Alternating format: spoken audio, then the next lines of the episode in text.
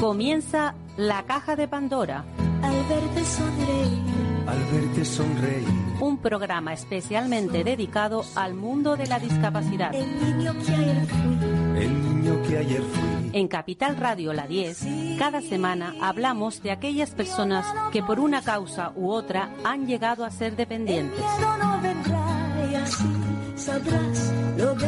Lo presenta y dirige Paula Romero.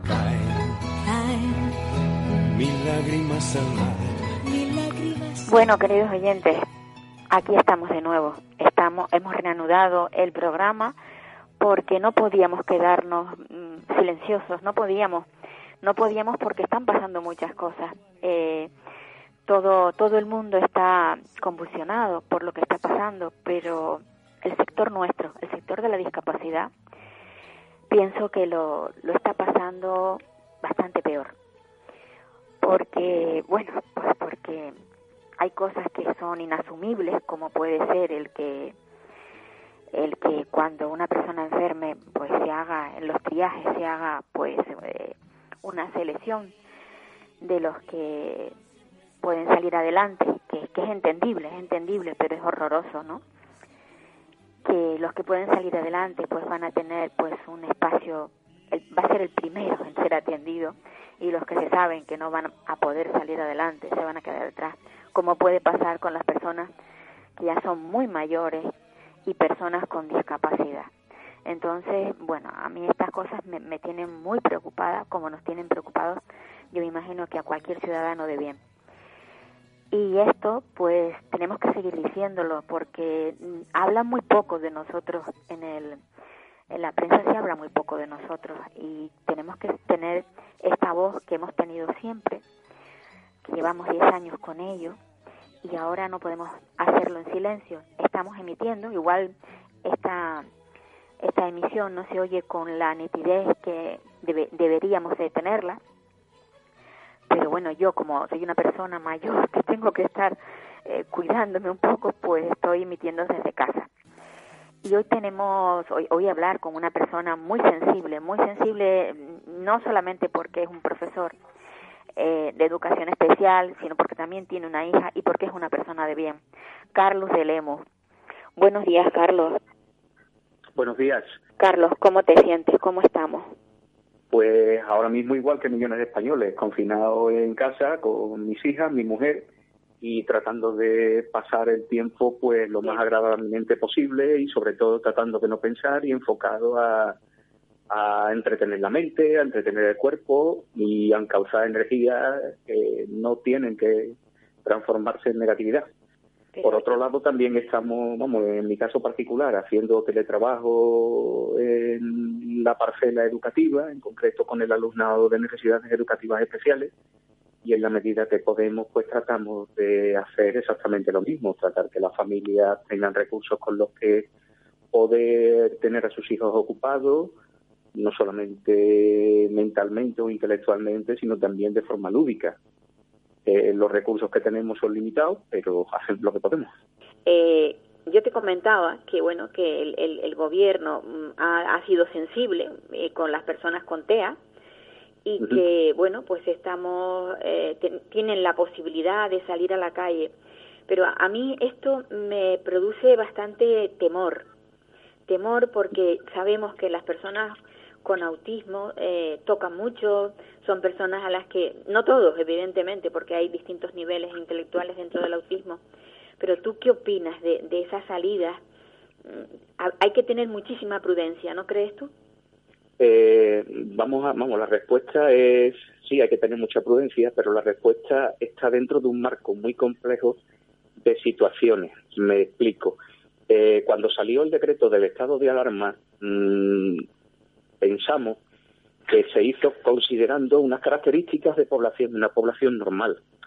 Tuvieron que ser las asociaciones las que dieron el toque de atención a, a nivel del gobierno central para poder ajustar lo que sería el confinamiento a las personas con trastornos del desarrollo, Asperger, otros trastornos de con- y trastornos de conducta, pero en este caso eh, las instrucciones, pues, o las dispen o la dispensa, como yo la llamo, eh, es una dispensa sin puntualizar ni considerar una serie de circunstancias. Por ejemplo, circular por la vía pública, circular por la vía pública, estamos hablando en vehículos, estamos hablando paseo, estamos hablando vehículos de motor, vehículos de no motor, eso queda muy abierto. Luego, eh, ¿qué consideramos un paseo terapéutico? Un paseo terapéutico es, eh, tenemos una crisis puntual, lo sacamos.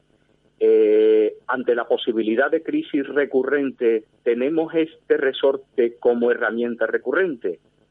Claro, ahí es donde vemos la casuística que puede haber en todo tipo de familias. Claro. Desde mi punto de vista, desde mi punto de vista y considerando la circunstancia inherente a lo que es el estado de alarma, que es una pandemia, pues estamos expuestos con cada salida a coger carga viral. Al coger carga viral no solamente podemos contagiarnos, nosotros acompañantes de personas con autismo, incluso nuestros propios hijos, podemos quedarnos infectados, sino que a su vez podemos convertirnos en vectores de contagio. ¿Por qué? Porque mm, hay circunstancias en las cuales pues muchas familias se ven solas con sus hijos con autismo y tienen que hacer lo que son eh, salidas de primera necesidad, ir a comprar al supermercado, eh, ir a comprar a la farmacia, tener que ir a echar gasolina al coche, montones de, casuísticas y evidentemente, mm, pese a que no debiera de haber gente, incluidos nosotros, nos vamos a encontrar con personas, sobre todo en sitios donde hay confluencia. ¿Qué ocurre? Estamos expuestos a ese riesgo. ¿Cuál es el menor de los males? Ahí es donde está la pregunta. ¿Cuál es el menor de los males? El hecho de seguir haciendo lo mismo por evitar crisis, eh, limitar lo que serían las salidas a momentos puntuales, lo que sería un resorte de último recurso. Desde mi humilde punto de vista, mm, vamos, desde la situación que yo vivo como padre, mm, yo utilizaría este, este, este, decreto o esta dispensa al decreto como herramienta de último recurso, como un resorte, no como una herramienta recurrente, porque en mente tengo que tener eso, es decir, primero tengo que desensibilizar para poner mascarilla, para poner guante, primero tengo que hacer ese trabajo previo. A continuación, salir, ¿Qué pensamos que es una salida terapéutica? 10, 15 minutos, 20, 100 metros, 200 metros, 500 metros, 5 kilómetros. Y ahora, ¿cuántas veces tenemos que hacer esa salida? Es decir, vamos a tener un poco de sentido común. Ahí es donde yo quiero hacer hincapié. Es decir, hay familias que lo tienen muy complicado. Y el hecho de acudir al decreto es, un, es una salida. Es una salida para evitar una situación ya no complicada, sino una situación ya mm, fuerte, de tener que llamar a la policía, que haya vecinos que se quejen, cosas de esas. Y claro, mm, ante esa perspectiva, los llamamientos que se hacen al empoderamiento, un poquito de responsabilidad, por favor. Porque a fin de cuentas hay que... eso dígame, sí, dime. Esa, esa es la... la o sea, ¿dónde está, dónde está el, sentido común, por ejemplo, para poder decir, mm, hasta aquí podemos, más allá no debemos llegar? Claro, la cosa es que las asociaciones han, han inoculado, o vamos, la palabra no es la correcta, han concienciado al gobierno central respecto a una situación de un colectivo. Y me parece de extraordinaria sensibilidad, tanto del gobierno como de las asociaciones que han hecho ese toque de atención. Pero dentro de ese toque de atención se les ha olvidado a esas asociaciones, que en la mayoría de los casos están impartiendo terapia, puntualizar a través de informes por escrito cuál es la terapia de esos sujetos. Es decir, a lo mejor nos encontramos con personas que están recibiendo medicación o no la están recibiendo. Y, en el caso de no recibir medicación, pues sustituyen la medicación con paseos terapéuticos. Ahora, esos paseos terapéuticos que han sido la constante durante mucho tiempo, pongamos paseos de tres o cuatro kilómetros en el actual estado de alarma, eso es absolutamente inviable. Hmm. Absolutamente inviable y además ¿Con qué recurrencia se hacen esos paseos? Tampoco lo sabemos. Es decir, las asociaciones a la hora de hacer ese tipo de, apelaciones a la, a la conciencia, a la sensibilidad, también tienen que tener su contrapartida en la responsabilidad, en la información precisa, en la especificación de la terapéutica a seguir, porque nos podemos encontrar con lo que estamos viendo, que hay familias que dicen que les increpan por las calles, que hasta donde yo he podido conocer han sido sucesos puntuales, no, ha sido una constante. Ha habido familias en las cuales pues les se les ha dicho desde la azotea, se les ha recordado que hay coronavirus, y claro, en ese aspecto no podemos llamar a increpar, es simplemente informar o exhortar, porque puede haber, digo yo, situaciones en las cuales ha primado primero la situación de casa, sobre la situación general de las personas. ¿Qué ocurre? También perdemos de vista el hecho de que con el confinamiento estamos todos igualados, vivimos todos la misma situación, una situación que es inclusión, pero no la inclusión en términos edificantes, la estamos viviendo en términos de restrictivo, es decir, restrictivo. ¿Qué quiero decir? Pues que en esto estamos todos unidos. Ahora, ¿dónde están los resortes que permiten a las familias reconducir conductas? ¿Quién los proporciona? Ahí es donde tenemos otra, otra vertiente de esta situación. Las asociaciones, las, las terapéuticas tienen que considerar este tipo de circunstancias. Han cambiado el foco de la terapéutica. Si antes el foco de la terapéutica eran salidas exteriores para socializar, pues ahora la terapéutica es intrafamiliar. ¿Qué resortes han dado las familias para evitar este tipo de situaciones? No lo sabemos incluso lo que serían el ámbito de la medicina respecto a medicación, no lo sabemos. ¿Han dado las familias resortes para la contención? No lo sabemos. O sea, estamos viviendo aquí no solamente mm, un decreto que da cierta libertad, por llamarlo así, pero tampoco estamos hablando de lo que serían resortes alternativos a la salida. No sé si me explico. Sí, totalmente. Yo creo que ahí el sentido común de cada familia, yo creo que es. lo que tiene que imperar, ¿no? Claro. Porque todos sabemos cómo son nuestros hijos y en qué momento se les puede o no sacar. Y luego mm, niños, hay, hay, hay niños que pueden salir y se, y, se les puede poner el límite. Hay otros que no, hay igual salen corriendo. O sea, hay otros que no. La, casuística es mm, muy, muy variable. Es enorme. Claro, nos ponemos en situación de que venga la policía a hacer la labor ahora mismo que tiene que hacer, que es mm, de control, de supervisión del tránsito, del confinamiento, y eso puede generar situaciones de ansiedad.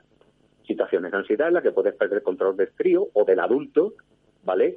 Puede darte una crisis a la hora de salir, eh, una crisis que no sabemos en qué desembocaría, y claro, ahí estamos hablando de una salida que ha podido predisponer eso. ¿Qué ocurre? ¿Podemos culpabilizar a lo que es la Fuerza de Seguridad del Estado por hacer la labor de control? No, porque están cumpliendo con su obligación. Los padres por hacer uso de un derecho o, digámosle, de una dispensa para poder hacer eso de manera que la situación no explote, pues tampoco. ¿Qué ocurre? Hay que ponderar, hay que ponderar los males menores. Hay que ponderar respecto a hasta qué punto las herramientas que tenemos hay que seguir desarrollándolas de forma intrafamiliar Sí, lo que, lo que llamamos hacer una valoración. Exactamente, y claro, mm, las llamadas a la salida, yo honestamente hablando, y lo digo como padre, yo me lo pensaría muy mucho considerando la situación que tenemos, lo vemos en las noticias todos los días. Tenemos gente que muere, gente que se contagia de forma de la forma más, o sea, de la forma más fácil. Y luego, claro, en el caso de que nosotros quedemos infectados, ¿en qué situación quedarían los confinamientos, tanto nuestros con nuestros hijos con autismo o de nuestros hijos con autismo con respecto a nosotros. Y en el caso de que haya una, una o sea, que se agrave la situación a los hospitales, ¿con qué destino? ¿Estarán solos? ¿Estarán acompañados? No lo sabemos, son muchas incógnitas. yo, sobre todo, ese es el planteamiento que yo me hago. A ver, un niño con, con este con este con este trastorno que no habla, que no tiene forma de comunicarse, que no es capaz de mantenerse eh, tumbado en una cama, ¿qué harán con él? Lo tendrán que poner con sujeción mecánica y luego ya pues seguramente sedarle. Eh, queremos eso, es lo que yo medicamentos. Y claro, ahí es donde empezamos algo que ya se sale fuera de nuestras posibilidades. Vamos, no solamente se sale fuera de nuestras posibilidades, es que entra dentro de lo que es el, el ámbito superior de gestión por parte de sanidad. Es decir, es una persona contagiada y ahí no miran etiquetas, están mirando una circunstancia. Una circunstancia objetiva, que es una persona contagiada. Y lo que es las circunstancias colaterales de familiares que lo van a acompañar, y usted, es que estamos confinados para evitar la transmisión del virus. Es decir, eso es lo que yo mm, intento ponderar o intento reflexionar cada vez que opino sobre esto. Es decir, son montones de imponderables los que tenemos, pero sobre todos ellos hay uno superior. Es que estamos viviendo una pandemia que nos equilibra a todos los ciudadanos, tengamos tengan espectro, no tengan espectro, dentro del espectro distintos niveles del espectro. Y claro, a ese respecto la, la herramienta normativa hay que interpretarla con sentido común, con responsabilidad, con ponderación y sobre todo, por lo menos desde mi perspectiva, como un resorte de último recurso. Sin lugar a dudas. Pues yo quería quería tu opinión porque eres una persona con, con un criterio, además que al que se le puede valorar muy bien ese criterio porque además vives vives las circunstancias, no eres alguien ajeno a ello. Y luego también eres un profesor que sabes que no que trabajas con más niños y que sabes la cantidad y la diversidad de, de, niños que hay con, con, con estos problemas. Mira, yo te puedo comentar cómo lo hemos gestionado en casa. Es decir, nosotros hemos tenido, digámosle, lo, algún pequeño problema en lo que han sido los primeros cinco días. ¿Por qué? Porque al hacerse el decreto del estado de alarma en fin de semana, claro, ha habido un, digámosle, un corte de la rutina mm, acorde al fin de semana y claro, hay un, hay un desajuste, hay un desacople. Claro, eso genera situaciones de ansiedad. ¿Qué ha pasado? Pues que a base de, correr y de improvisar mucho, hemos empezado no solamente a generar una agenda de tareas nuevas, sino a reconfigurar una serie de ritos. Es decir, tratar de hacer que no piensen en lo que tenían antes. ¿Qué ha pasado? Ha habido momentos en los cuales ha tenido alguna pequeña crisis de ansiedad, hemos reconducido a base de juego, a base de, salto, a base de, baile. Vamos, mi casa tampoco es muy grande, yo vivo una vivienda de 80 metros cuadrados. Y, claro, a partir de ahí hemos tratado de que no piense. A partir de ahí, ir reconfigurando rutinas, ir reconfigurando ritmos. Claro, mis hijas son, vamos, mi hija es de nueve años, la pequeña de casi tres es neurotípica y, vamos, no piensa y tiene el parque a 10 metros. Claro, es cuestión de, ir imaginando, ganando una serie de recursos. Que las familias no lo tengan. Por ejemplo, yo tengo la ventaja de que soy maestro, tengo una trayectoria, veo niños y yo puedo imaginar, yo puedo improvisar, tanto yo como mi mujer. Mi mujer es tan terapeuta como yo. Pero claro, las familias no tienen esos resortes imaginativos o de recursos. ¿Y qué ocurre? Pues que hasta ahora han sido las asociaciones las que les han proporcionado esos recursos o orientaciones. Las asociaciones ahora mismo, si están dando atención temprana o postemprana, pues no pueden proporcionarles esos recursos. yo creo que aquí cada, cada familia tiene que tener mucha inventiva para poder seguir adelante con esto. Eh, con los conocimientos previos que ya se tienen, porque sin lugar a dudas, cuando se tiene un hijo de estas características, al final aprendemos muchísimas cosas, incluso sin estudiarlas. Correcto, el sentido común, la necesidad. Exacto. Eh, y el hecho de, claro, conocerle y tratar de, atajar lo que son los problemas de acuerdo a lo que son sus características. Pero claro, la circunstancia ahora mismo eh, encorseta mucho, eh, eh, está eh, parcelando demasiado lo que son los límites de la intervención. Pero claro, estamos hablando de un estado de arma, Paula. Exactamente. Estamos hablando de un estado de arma y de una pandemia. Es decir, no perdamos de vista eso. ¿Cuál de no, es que es un, son casos excepcionales. Claro, es que esto no se ha Vamos a ver, no, estamos en estado de excepción, pero es excepcional el, el, momento que vivimos. Pues ahí es donde, lo, vamos, nosotros mm, no entendemos exactamente la dimensión o el alcance que tiene todo esto, lo vemos en los medios, pero en la intrahistoria de cada familia, en el confinamiento, en el frente interno, como yo lo llamo, pues tenemos una batalla. Y la batalla es vencer lo que son la ansiedad, lo que es el, sentido de impotencia, el sentido de, mm, o sea, eh, rendirnos a lo que es el instinto de salir a la calle, respirar, la asfixia, ¿no? Los que estamos con tríos o personas adultas con autismo, tenemos que tener ese punto añadido de reflexión, de, de, de calibrar la dimensión de lo que tenemos y de lo que vamos a hacer. No es fácil, pero claro, ante la tesitura de un elemento que es que está matando gente, que está contagiando gente, que está contra, que está eh, comprometiendo la salud de tantas personas, especialmente las de mayor edad, yo lo tengo medianamente claro. Pues sí, yo creo que sí. Mira, yo el otro día hablando con una amiga me decía, mm, esto es una guerra y el que no se esconde es el que muere. Imaginémonos que nos están tirando bombas y que tenemos que estar ocultos. Eso es.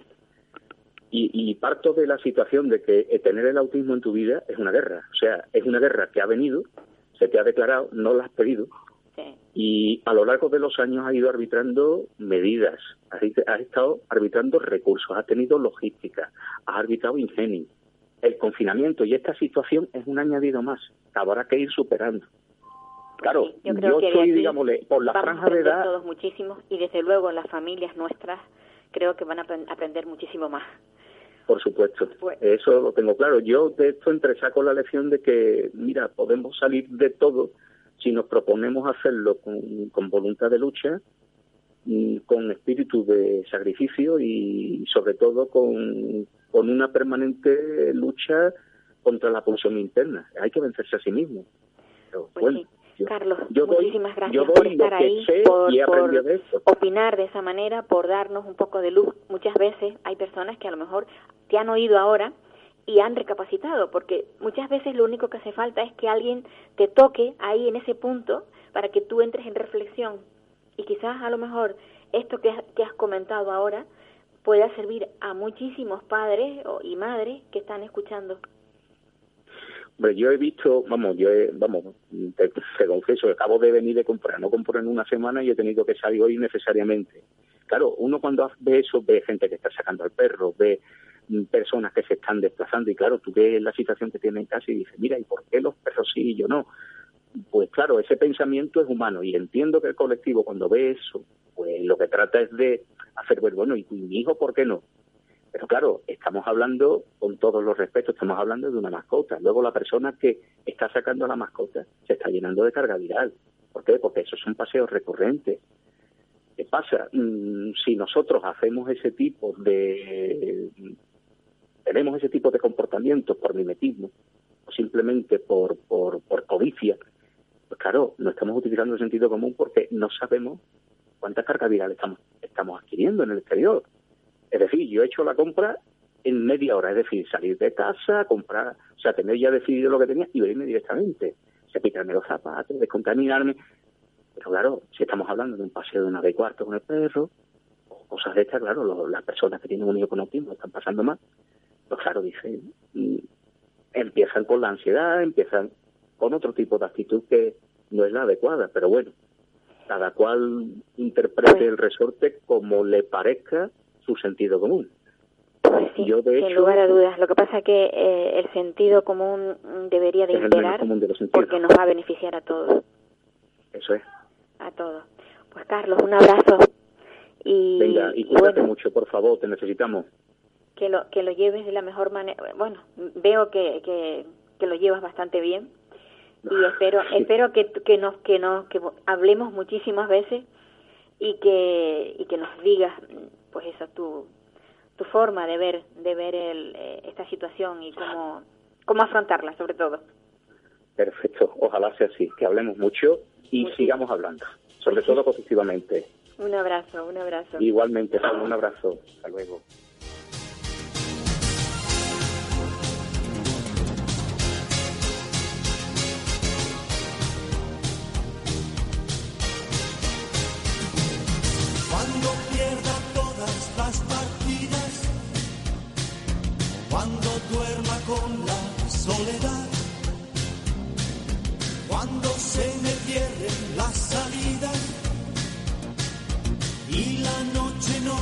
Deje en paz,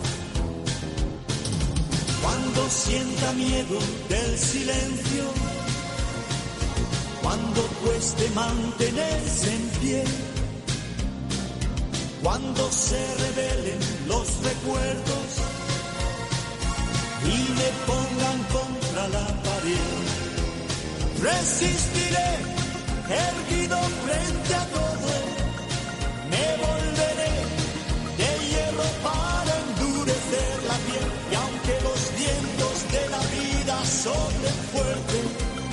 soy como el junco que se dobla, pero siempre sigue en pie. Resistiré para seguir viviendo. Soportaré los golpes y jamás me rendiré. Y aunque los sueños se me rompan en pedazos, resistiré, resistiré. seguiremos, resistiendo. Esta música se ha oído tantísimo, tantísimo, pero creo que es lo, va, a ser, digamos, el, el, el himno de, de esta batalla tan grande que estamos teniendo eh, a nivel mundial.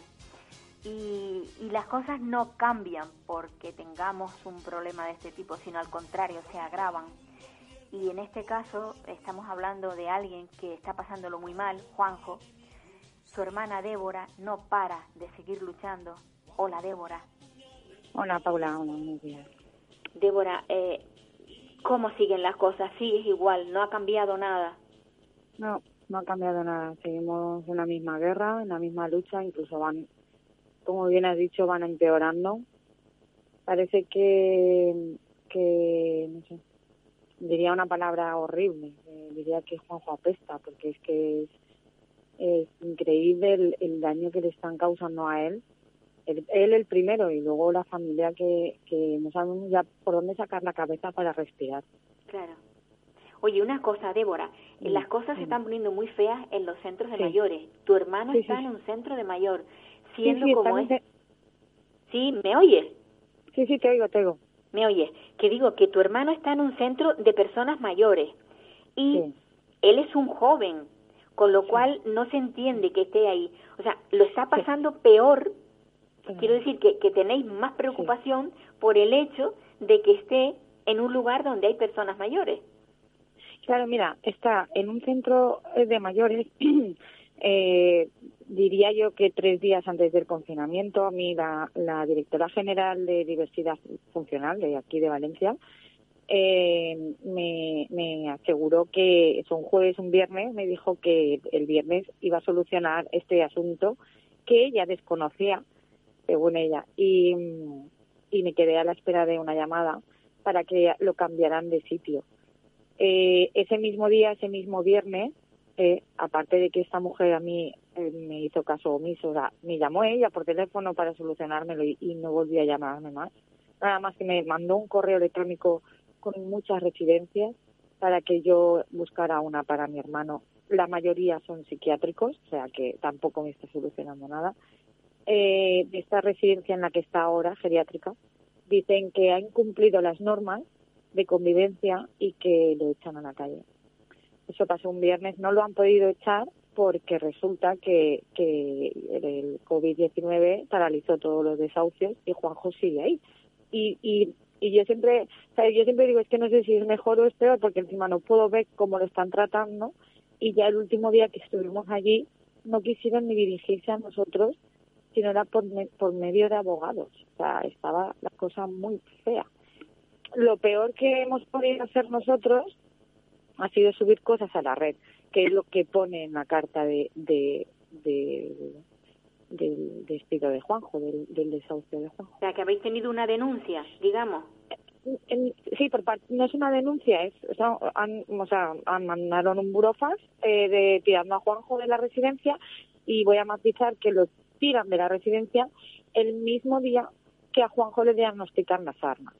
Pero ellos alegan que a- al tener eh, que al estar Juanjo incumple las normas de convivencia un, un chico de, de un 95% de, de aparte que lo tienen siempre aislado que hay una discriminación absoluta que lo tienen siempre en un rincón con un montón de sofás para que no se pueda ni entrar nadie ni él moverse él no se puede mover pero con un pie puede darle la silla de ruedas.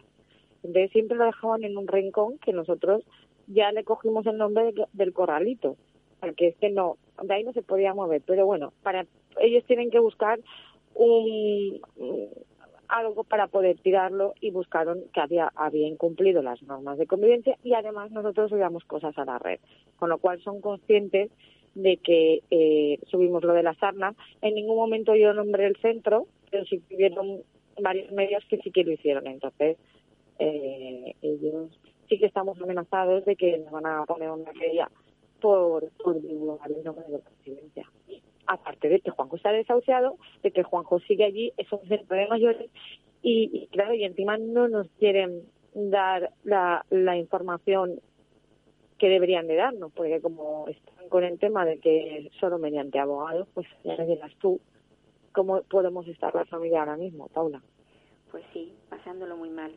Mira, Débora, yo la verdad es que me gustaría que esto se resolviera, pero claro, ahora tenemos que ser conscientes de que estamos atravesando una situación tan tan horrorosa, porque yo es que no tengo ni calificativos para ello, ni, ni, ni nadie creo que lo tenga, Ojalá cuando pase todo esto consigamos que, que Juanjo esté donde debe de estar.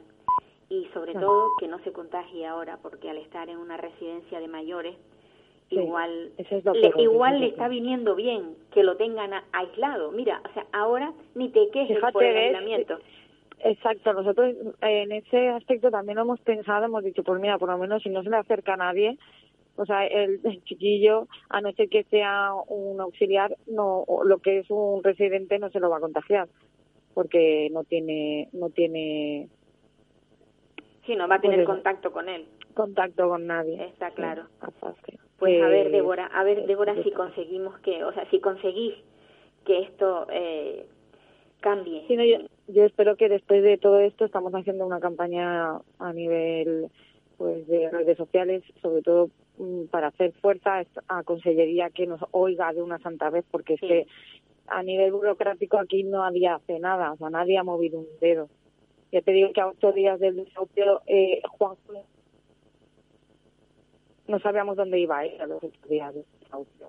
Y, y, y, y porque paralizaron el desahucio, si no, esta gente no, no nos daba ninguna solución. Yo tuve que ir a pegar carteles a la puerta de consellería de mi hermano para que ellos Oye, vieran. y una cosa, ya se curó de, de la de la sarna Sí. que tenía, ya se curó, ¿verdad? Sí, teóricamente sí, sí, sí, se curó. Eh, claro, también nos quedamos un poco a medias de ver la, la cura total. El, el codo igual también tenía bastante, tenía una y, y se quedó también el codo bastante inflamado. No lo estaban tratando hasta que lo volvimos a llevar nosotros a urgencias y nos dijeron que se tenía que tratar, como un antiinflamatorio, claro. Pero no le estaban dando ni analgésicos ni a ningún tipo de paracetamol. Y al final eh, un, nos dicen que está que está que el codo de enfermería nos dice que el codo está mejor pero claro de ahí a que nos hagan una yo hice una videollamada voy a hice una videollamada con él pero ya está o sea no, y ahora ya nos nos dicen que que no que no que no que no que no. Y no sé, no sé por qué no. Tan tan cerrado ese no y me da hasta miedo. Bueno, pues Débora, mucha suerte, es lo único que te puedo desear. Suerte y sobre todo mucha paciencia para que la paciencia que tenemos que tener todos los que estamos inmersos en esto, pero la vuestra tiene que ser multiplicada por por por, por mil. Demasiada paciencia. Es que yo no, no estoy tranquila en mi casa. Pues me imagino que no. no. Débora, pues nada, un abrazo muy fuerte y, mucho ánimo, Muchas mucho ánimo para, para sobrellevar esto, que, que es muy difícil, es muy difícil, pero yo creo que yo creo que saldremos, tenemos que salir mucho todos. miedo mucho miedo por, por por todo el mundo eh por por por mi hermano mm, mucho miedo pero y por toda la gente por todas las personas mayores que viven en las residencias. Pues sí, ¿sabes? es, es una masacre está haciendo esto es una masacre y, y, y a mí yo de verdad que lloro cada vez que oigo que el dicho entra en una en una residencia porque no es justo no es justo. Débora, No te dejo, tengo que dejarte porque tengo que pasar a otra persona. Un abrazo Muy muy, fuerte y mucho, mucho ánimo. Muchas gracias Paula un beso muy Adiós, grande gracias. Adiós. y me pongan contra la pared. Resistiré, erguido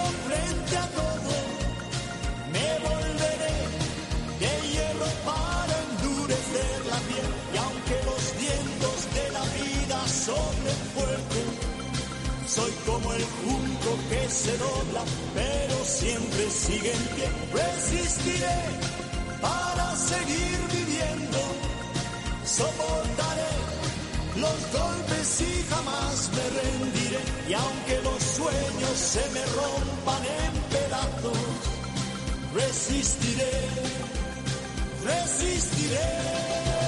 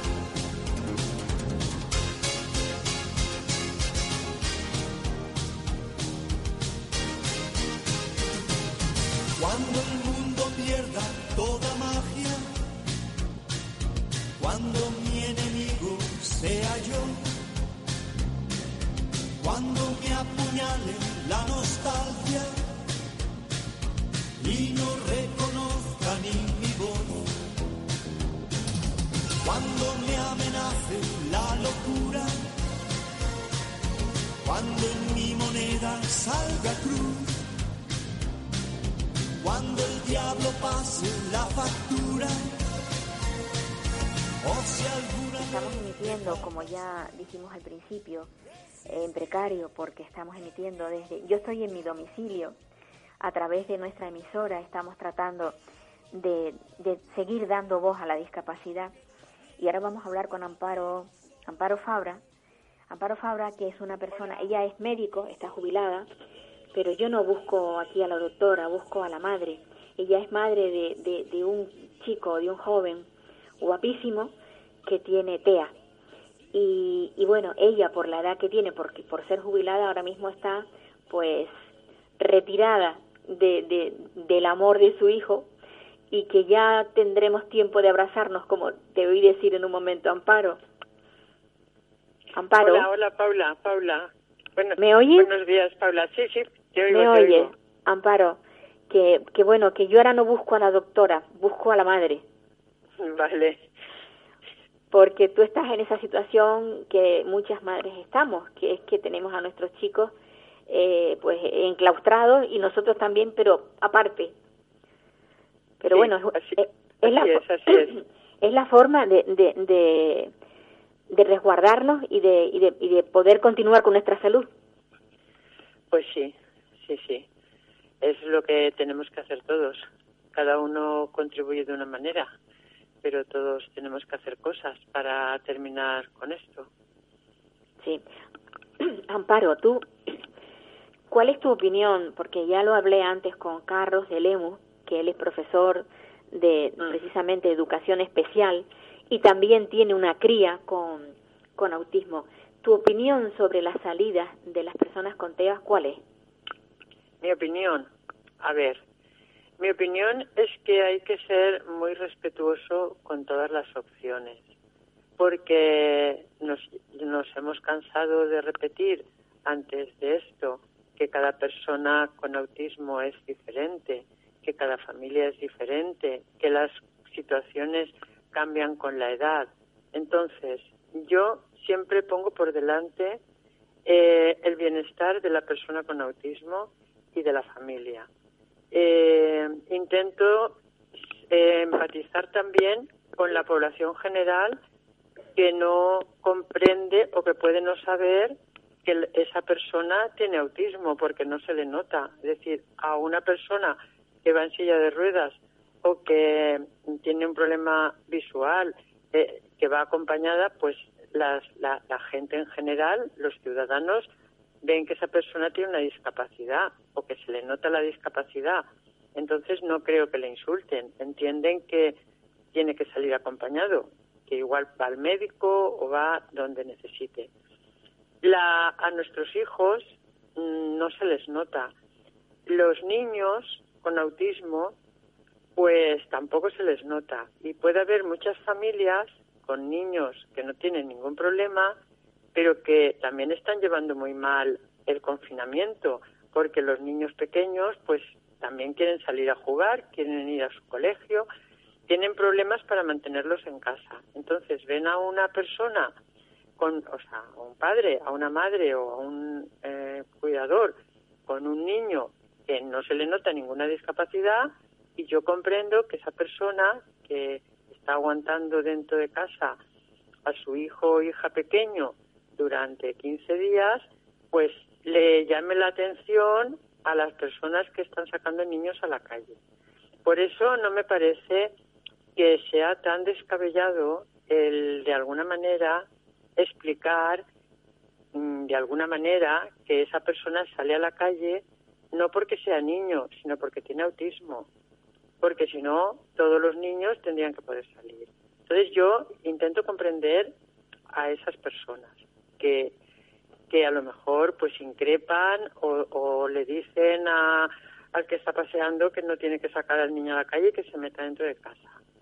También están los medios de comunicación diciendo que la mejor manera de terminar esto lo más pronto posible es limitar la movilidad. El que está encerrado dentro de casa, pues cuando ve que alguien no limita la movilidad, pues lo ve como alguien que está contribuyendo a que esto no termine. Así que eh, yo respeto a los padres que no quieran poner ningún distintivo y prefieran, si los increpan, pues no hacer caso o llamar a la policía o lo que les parezca. No los quieren identificar, pues perfecto. A los que sí que los quieren identificar, pues yo entiendo que prefieren que nadie los increpe, que eso no ponga nervioso al niño y no tener que pasar por situaciones de llamar a policía, sacar la documentación y todo lo demás. Con lo cual, a mí lo que, lo que me parece peor es que se monten estas discusiones o estas eh, o estos problemas entre el mismo colectivo porque nos tenemos que apoyar todos. Porque puede haber chicos con autismo que no necesiten salir. Hay algunos yo conozco muchos. Hay algunos que están tan a gusto dentro de casa.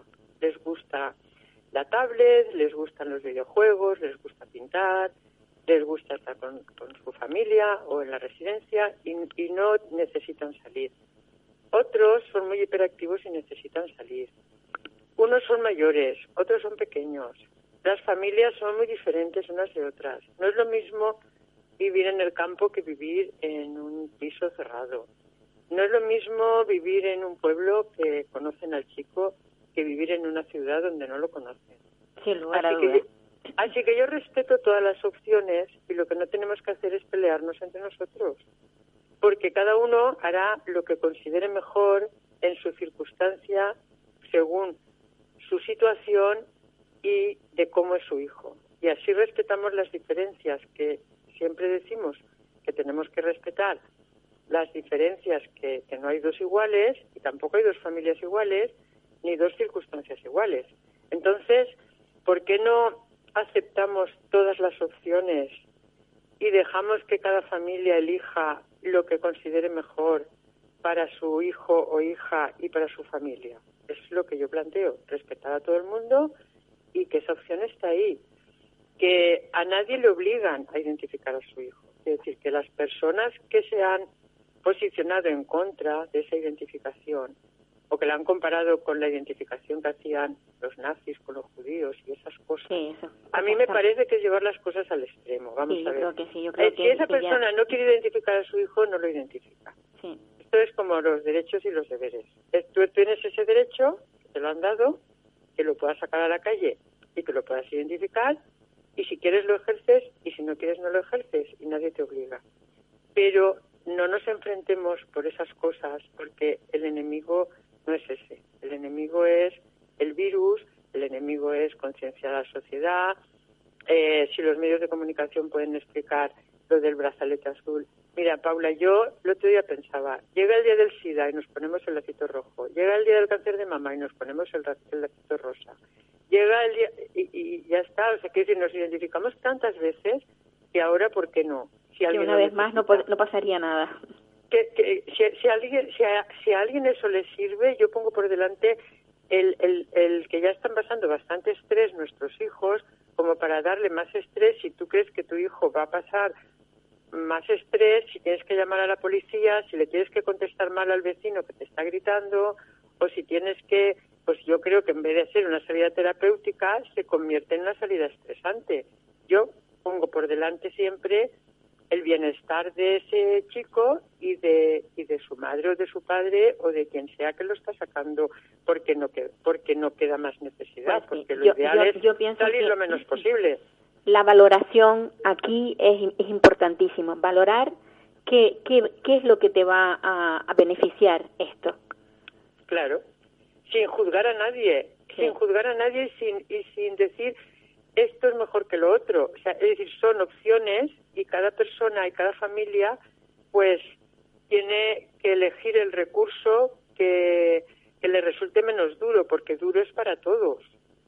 Pero tiene que elegir ese recurso, porque yo soy de las que ha luchado mucho para conseguir que las personas con autismo en residencias no estuvieran confinadas en su habitación, como llegó a decir un decreto Y entonces me he movido con Autismo España, con el CERMI, diciendo yo me voy a declarar insumisa de esto, yo no voy a recluirlos dentro de una habitación, faltaría más, encima de que no pueden ir a ningún lado, encima no los vamos a recluir dentro de una habitación cuando están en una residencia o en una vivienda tutelada.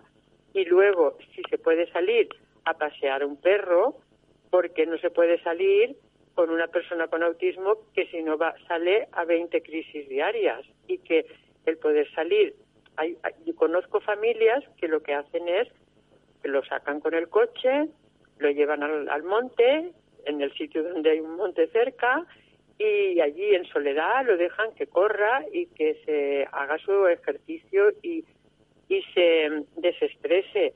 Pero eso no es posible en todas partes. Unas en, unos viven cerca de un monte y otros viven en el centro de una ciudad. Entonces, pues cada uno tiene que mm, mirar qué es lo qué recurso puede utilizar, pero sin ser recriminado por el mismo colectivo. A mí lo que lo que me parece mal es que el mismo colectivo mm, recrimine a unos o a otros o establezca polémicas que no deberían ser polémicas. Debería de ser recursos que yo en función de cómo, de dónde vivo, de cómo soy, de qué hijo tengo, de qué edad tiene mi hijo, de cómo es, pues eh, lo identifico o no lo identifico. ¿Sabes? Pues sin lugar a dudas. Eh, eso es, eso es lo que a mí me parece ser flexibles, flexibles poniendo por delante el bienestar del chico o la chica. Un abrazo muy fuerte y estaremos en contacto porque esto no va a terminar pronto. Esto mm, desgraciadamente va va a pasar durante muchísimo tiempo. No sé cuándo, no sabemos cuándo terminará, pero está claro que no va a ser de hoy para mañana. Y bueno, llenarnos todos de esperanza y esperar que, que cuando esto cambie podamos abrazarnos todos.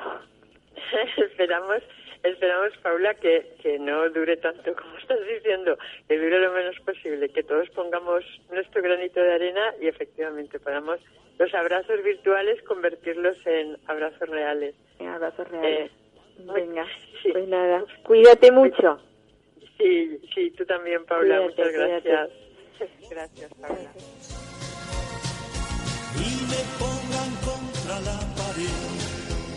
Resistiré, erguido frente a todo. Me volveré de hierro para endurecer la piel. Y aunque los sobre fuerte. Soy como el punto que se dobla, pero siempre sigue en pie. Resistiré para seguir viviendo. Soportaré los golpes y jamás me rendiré. Y aunque los sueños se me rompan en pedazos, resistiré, resistiré.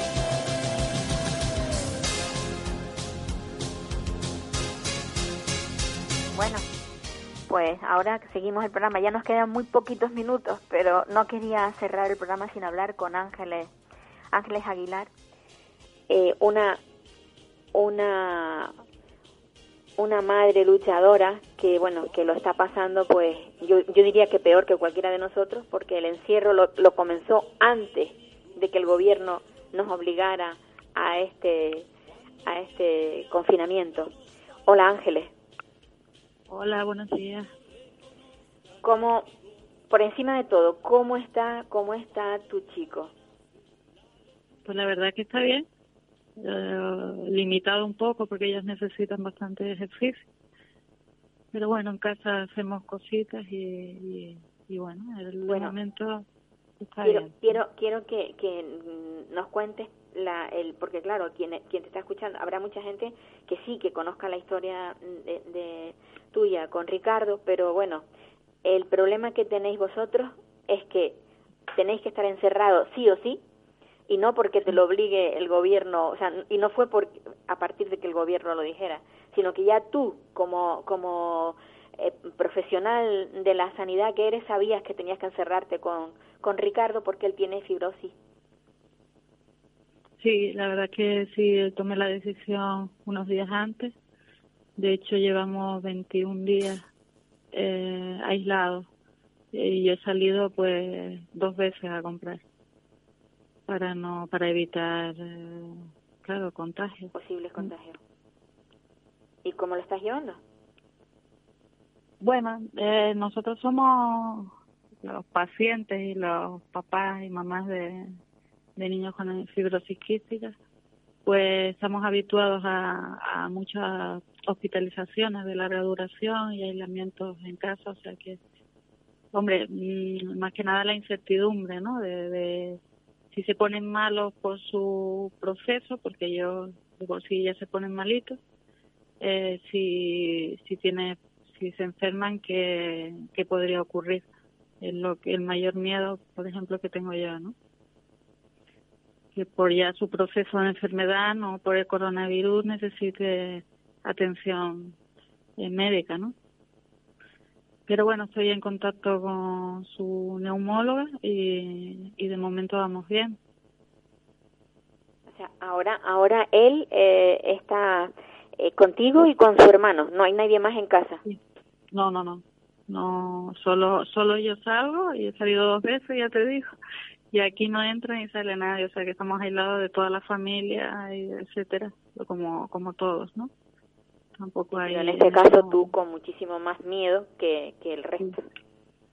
Sí, bueno, de, hecho ayer fui a hacer la compra y, y hacía dos semanas que no, no salía. Y fue como verme a mí misma, pero amplificado, ¿no? Porque nosotros siempre tenemos miedo. Y entonces es como ver tu propio espejo, ¿no? La gente, el miedo que nosotros pasamos a diario, ¿no? Durante todos los años de, de la vida y cómo, cómo, cómo lo ves desde fuera, ¿no? Claro, y tú como, como profesional que eres, porque tú eres, tú eres DUE, tú eres ATS, eh, me imagino que incluso te sentirás mm, que estás cuidando de tu hijo en casa, pero habrá momentos en que digas, podría estar en el hospital haciendo más. Sí, es muy, yo tengo mucha impotencia con eso, pero desde que nació Ricardo las prioridades han cambiado. Pero sí, yo he trabajado cuando trabajé con el tema la primera vez que hubo el brote de gripe A, que la verdad es que fue una situación bastante dura también para el personal. Eh, pues yo llegaba a casa en pánico, en pánico yo me hago lo mismo que ahora, que en esta situación, quitarme la ropa antes, ducharme antes de desinfectarlo todo, antes de, tocar a mi hijo. O sea, que sé perfectamente lo que está pasando a mis compañeros, incluso a mi familia, y mi hermana también es enfermera. Es mm, una situación muy dura el tener que estar trabajando ahí, y no por ti ya, sino porque luego tienes que llegar a casa y y estar con tu familia y, y te sientes hasta culpable. Es una, la verdad es que es un, es un drama. Sí, sin duda, estamos atravesando una, cosa que, que las personas de nuestra edad, bueno, ni, ni las de nuestra edad, ni los mayores mayores han podido eh, vivirlo nunca. Sí, luego también el tema de, de que cuando se dice solo afecta o solo murieron personas con patologías previas o personas ya mayores, pues te quedas un poco así, ¿no? Porque el solo, estamos ahí, ¿no? Entonces, bastante... Por el lado de madre, eh, lo paso mal. eh, veo a mis hijos también aquí aislados, es una situación un poco extraña vista desde, desde otra perspectiva, digamos.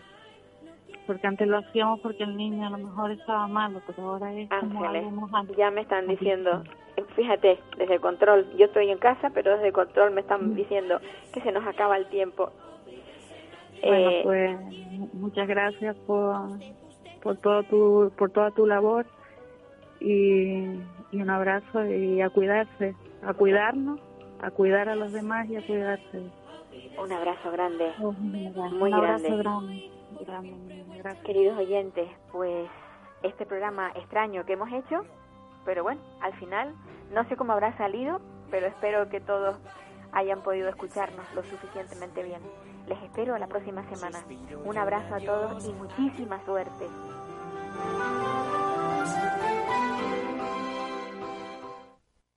En Naturgy queremos quitarte preocupaciones. Por eso nuestros técnicos siguen trabajando para llegar a tu casa en menos de tres horas para reparar una avería y ayudarte ante cualquier incidencia, seas o no cliente, con todas las medidas de seguridad y salud necesarias. Y todos en Naturgy seguiremos trabajando para ponértelo algo más fácil. Infórmate en naturgy.es.